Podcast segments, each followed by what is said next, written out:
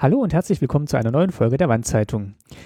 Ja, es ist Frühjahr 2020 und ja, wenn ihr das später hört, das ist die Zeit, in der gerade der Coronavirus grasiert und alle zu Hause bleiben sollen und ja, möglichst keiner nach draußen gehen soll. Und deswegen habe ich gedacht, ich reaktiviere mal wieder die Wandzeitung und versuche euch ab und zu, soweit es möglich ist und ich vielleicht auch ähm, Input habe, euch ein paar Dinge zu erzählen, die jetzt vielleicht kein großer Podcast in Staatsbürgerkunde sind. Die plane ich auch weiter und die plane ich auch über die Ferne weiter.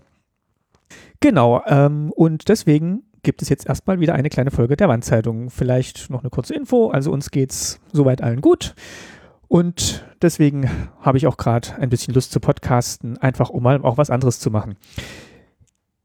Und ich beginne heute mit einem kleinen ähm, ja, Special. Und zwar habe ich einen Leserbrief bekommen von einer Hörerin, ähm, ja, die Staatsbürgerkunde entdeckt hat und auch nochmal schreibt, wie sie jetzt die Folgen äh, gerade neu entdeckt und anhört und auch ein paar Erinnerungen teilen möchte. Und ich habe sie gefragt, ob sie bereit ist, dass ich diese Erinnerungen im Podcast vorlese, weil ich finde, das sind auch nochmal ganz schöne Einblicke in vielleicht auch eine andere Realität, als wir sie jetzt vielleicht erzählt haben. Und sie war einverstanden und damit ihr vielleicht auch mal wieder eine Stimme hört, die ihr lange nicht gehört habt, habe ich meine Mutter gebeten, ob sie es ähm, mir einlesen kann, diesen Text. Und das hat sie auch gemacht, über die Distanz hinweg. Also sie sitzt gerade auch zu Hause. Und ja, sie, ich habe ihr das, äh, den Text geschickt und sie hat ihn mir eingelesen und dann wieder per iMessage zurückgeschickt. Und den würde ich euch jetzt einfach abspielen. Das ist, wie gesagt, der Lesebrief einer Hörerin. Den, äh, den Namen nennen wir hier nicht. Ähm, da hat sie darum gebeten, das verstehe ich auch, weil es ja teilweise auch sehr persönliche Erinnerungen sind, aber nichtsdestotrotz war sie einverstanden damit, dass wir sie hier teilen. Also, viel Spaß jetzt gleich bei den Erinnerungen und auch hoffentlich bald mit neuen Folgen von der Wandzeitung. Meine Familie zum Beispiel lebte die meisten Jahre im Bezirk Halle und als Zugezogene auf dem Dorf.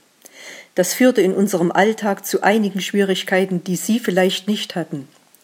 Dazu kam, dass wir mit vier Kindern als kinderreich galten und anders behandelt wurden als Familien mit zum Beispiel zwei Kindern. Vorteil war unter anderem die finanzielle Entlastung bei Schulmilch und Schulessen, was aber auch zu Neid und Streitigkeiten im Schulalltag führte. Nachteil war definitiv die fehlende Anerkennung im Dorf. Wir gehörten nie richtig zur Gemeinde. So zum Beispiel wurden unsere zugeteilten Südfrüchte von den Verkäuferinnen immer schon vorher unterm Ladentisch verschenkt und ich stand bei der Ausgabe und bekam zu hören, alles weg, für deine Familie ist nichts mehr da. Für euren gesamten Wohnblock gibt's nichts. Welcher Unterschied mir auch auffiel, ist die Tatsache, dass meine Familie nicht immer genug zu essen auf dem Tisch hatte. Ihre Mutter in einem Podcast jedoch sagte, dass es immer genug zu essen gab. Keine Familie musste hungern. Das beschäftigt mich tatsächlich sehr, da ich einige schlechte Erinnerungen beim Thema Lebensmittel habe.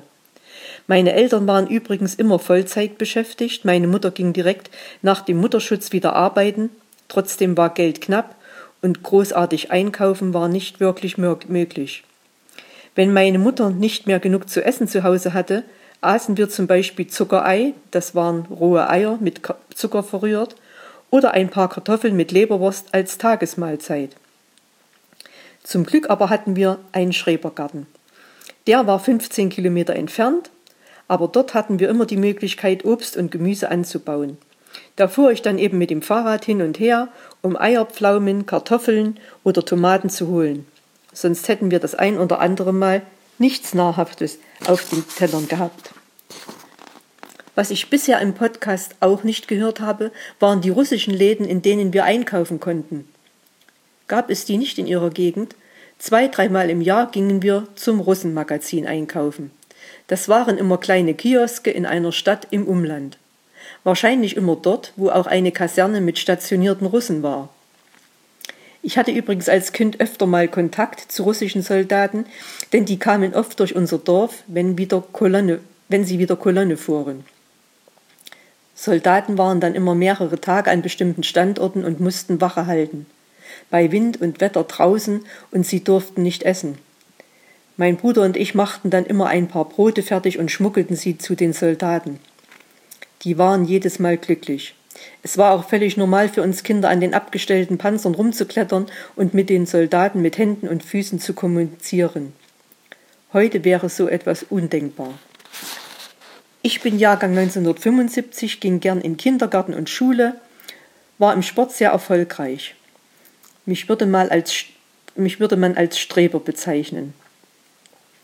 In der Schule wurde ich schnell als Sporttalent in At Leichtathletik entdeckt und gefördert, was ich sehr mochte.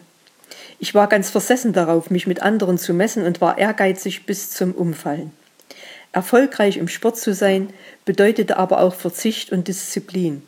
Beispielsweise war ich in den Ferien kaum zu Hause, sondern fuhr täglich mit dem Bus in ein Trainingszentrum, wo mindestens sechs Stunden sehr hart und drillmäßig trainiert wurde. Wir bekamen pro Tag eine Flasche Brause und einen Apfel. Mehr war nicht erlaubt. Anders als die meisten Kinder liebte ich die Sportfeste, Kreis- und Bezirksmeisterschaften, Crossläufe und so weiter. Ich war immer stolz, wenn ich wieder eine Urkunde oder Medaille mit nach Hause brachte hat ein Gast eigentlich schon mal erzählt, dass nach den Schulsportfesten immer ein Fahnenappell stattfand? Bei meinen besuchten Schulen war es so. Nach ewigen Ansprachen, wichtig, wie wichtig Sport ist, wurde jeder erfolgreiche Schüler mit den Plätzen 1, 2 oder 3 einzeln nach vorn gerufen, erhielt feierlich seine Urkunde. Der Sieger zusätzlich ein Geschenk, zum Beispiel ein Federballspiel, ein Buch etc. Ich denke, solche Geschenke dienten dazu, die Schüler mehr zu Leistungen anzutreiben. Zum Thema Gesundheitssystem wollte ich gern erzählen, dass anders als bisher gehört, ich auch negative Erfahrungen gemacht habe. Es war zum Beispiel wirklich anstrengend, überhaupt zu einem Arzt zu kommen. Auf dem Dorf gab es keinen, also mussten wir mit dem Bus in die Stadt. Der fuhr nur zweimal am Tag und es dauerte den ganzen Tag, bis wir wieder zu Hause waren. Beim Kinderarzt oder Hautarzt war es dann auch immer üblich, bis zu sechs Stunden zu sitzen und zu warten.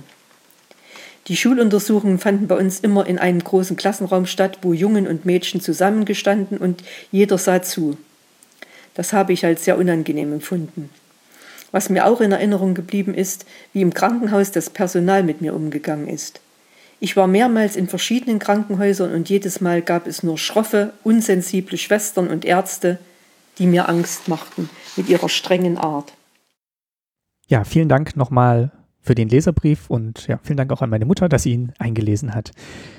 Wenn ihr auch Erinnerungen teilen möchtet, die ihr vielleicht beim Hören der Folgen hattet oder vielleicht auch Anmerkungen habt, die wir hier in der Wandzeitung gerne verpodcasten können, dann schickt mir die gerne, entweder gerne als Text oder noch besser auch als kurze Sprachnachricht aufgenommen von euch mit euren Gedanken und Erinnerungen. Ich versuche so viel wie möglich hier in der Wandzeitung zu verpodcasten. Die E-Mail-Adresse findet ihr auf der Webseite von Staatsbürgerkunde. Das ist www.staatsbürgerkunde-podcast.de und die E-Mail-Adresse ist eingabe.staatsbürgerkun.de. Ihr findet die Adresse auch nochmal in den Shownotes zu dieser Folge. Und ich würde mich sehr freuen, wenn wir vielleicht hier im Laufe der nächsten Tage und Wochen ein paar Erinnerungen von euch teilen könnten und die Wandzeitung ein bisschen lebendiger machen. Ja, ich hoffe, es hat euch ein bisschen Unterhaltung gebracht, je nachdem, wo ihr gerade seid. Ich hoffe, euch geht es allen gut und ihr übersteht diese Zeit und ich hoffe, wir überstehen diese Zeit gemeinsam. Und ja, dann geht es auch irgendwann wieder nach draußen zum Podcasten. Aber momentan podcasten wir alle von drinnen. Und ich wünsche euch alles Gute und einen schönen Tag. Bis bald, euer Martin.